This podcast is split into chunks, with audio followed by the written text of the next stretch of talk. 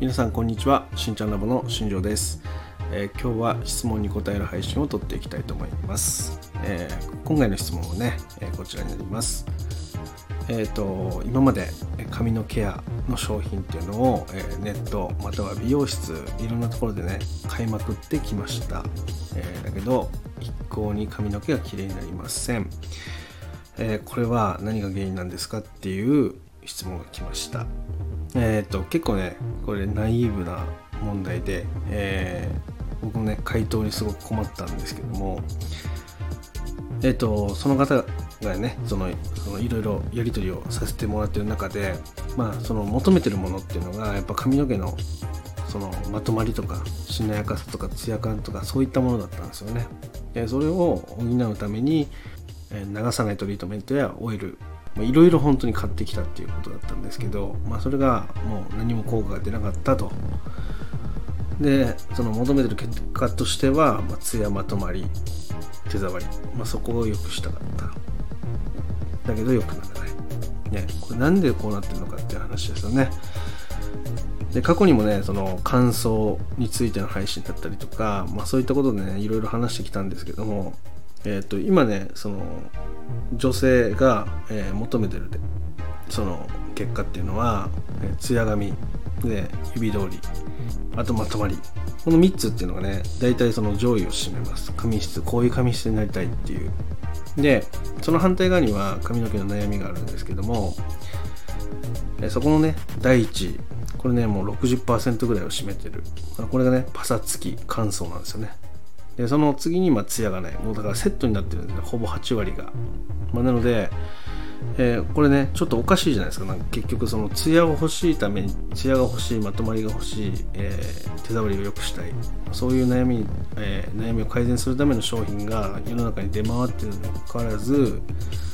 えー女性が抱える悩みの上位8割っていうのが、えーパサつき乾燥ツヤがない。ねこれおかしいですよね。えーみんなそういうものを改善するための商品を買ってるのに悩みにはそこが、えー第一位で上がってくると。つまり何が言いたいかっていうと、まあ、この商品で解決できてないっていう事実があるってことですよね。ねえーじゃあなんでそういうことが起こるのかっていう話になるんですけども、えー基本的にはその今一般的に売られてるその、えヘアオイル流さないトリートメント髪の美容液とかね。そういったもので、まあ、髪質が良くならないっていう結果があるっていう事実なんですよ。なぜかというと、えー女性が求めてる髪の毛の綺麗っていうのはツヤまとまり手触りですよね。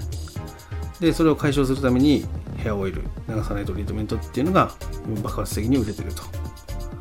けどその反対側のじゃあ女性に聞いた髪の毛の悩み何ですかっていう質問に対してはパサつき乾燥ツヤがない。これが、えー、と上位なんですね。上位8割を占めるわけです。つまり一般に流通している商品で解決できる商品として物が売られてるのにそれを購入してる人たちがいっぱいいるのにもかかわらずそこの悩みが解決できてないっていう事実ですよね。はい、なので、えー、とこのなんだろうなヘアオイル流さないトリートメントそういったものに偏ったケアをしてると自分の悩みはいつまでたっても解消できませんよっていう話になるんですよね。じゃあどういうふうにじゃあ解決していけばいいのかっていう話をねこの後させてもらったんですけど結構難しい話だったんでこういう今言ってた部分は配信でちょっとお話ししていくのでそこをちょっと確認してもらっていいですかっていうやり取りをしたんですけどえー今使ってるものがね悪いとは思わないですだからその速攻的なツヤ速攻的なまとまり速攻的な手触りそれを出すためにはやっぱオイル、えー流さないトリートメントっていうのはもう必須になってくるんでそれが悪いとは言わないんだけども、えーそもそも、えーとその方が求めてるものっていうのは持続的なツヤとかね持続的な手触り持続的なまとまりだったわけですよね。でそれを求めてるのに対してのその解決策としてのその商品っていうのはもうそもそもね、えー求めてるこう結果っていうのが違うんですよね。でなので、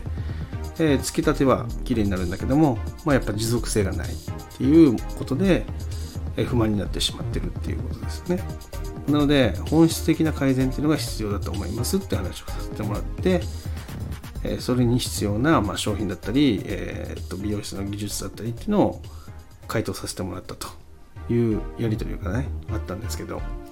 今日はそこをちょっと配信でその撮らせていただいていまして。で最初の冒頭で話したんですけども悩みを解決する商品があって。で求めてる人たちがいっぱいいる。だけど、えー、悩みの上位にそれが出てしまってるっていうこの矛盾ですよね。でこれが今回のねもうその焦点になってくるかなっていうふうに思ったんで、えー、今日配信を撮ってます。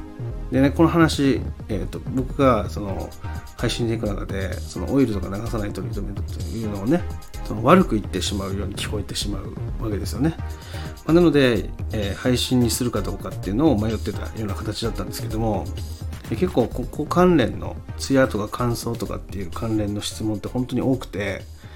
なので今回ちょっと思い切って、えー、収録を撮ってみましたっていう話です、えー、まあ、なのでねその持続的なそのツヤ